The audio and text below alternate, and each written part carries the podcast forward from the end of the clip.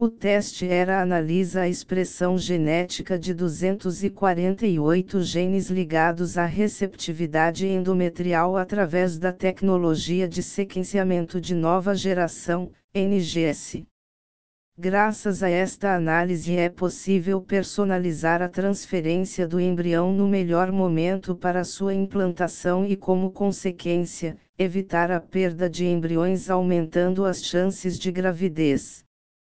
No entanto, para ter um resultado efetivo no teste ERA é fundamental que o protocolo de preparo para a biópsia endometrial ocorra da mesma forma que será realizada a transferência embrionária, seguindo a rigor as indicações do resultado desse teste.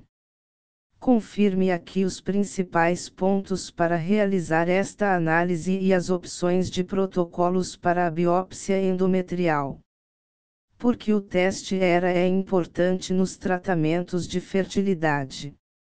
Antes de falar sobre os protocolos, é importante lembrar que 3 em cada 10 mulheres em tratamento de FIV, fertilização in vitro, precisam personalizar o momento da transferência embrionária.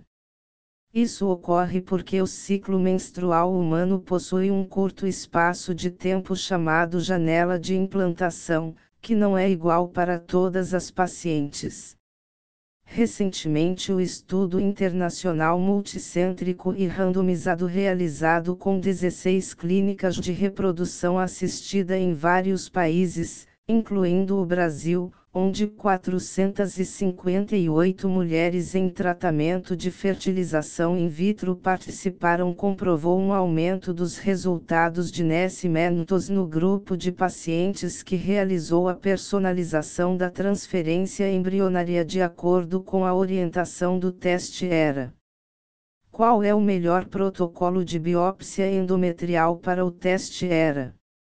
A opção que permite o melhor controle do ciclo e sua fácil reprodutibilidade na transferência embrionária é o ciclo HRT. Nesse protocolo, o ciclo da paciente será totalmente controlado através de estradiol e progesterona, 120 horas. Ao definir o protocolo de realização do teste ERA, o especialista está também definindo o protocolo de transferência embrionária, pois os resultados do teste ERA são replicáveis à mesma dosagem e via de administração da progesterona, ou seja, não é possível realizar uma biópsia em ciclo HRT e após o resultado do ERA optar por uma transferência embrionária em ciclo natural. Assista ao vídeo onde explico detalhadamente os diferentes protocolos para a biópsia endometrial e dou dicas para a realização da coleta disponível em nosso canal de YouTube.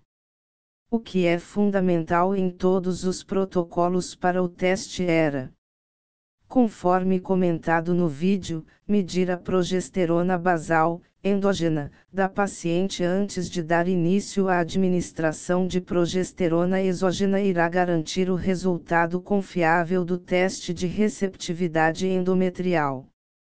Por quanto tempo o teste era é válido? Por analisar a expressão dos genes, o teste era é válido por tempo indeterminado. A única razão que pode produzir uma mudança na janela de implantação da paciente seria um ganho ou perda de peso superior a 20 kg.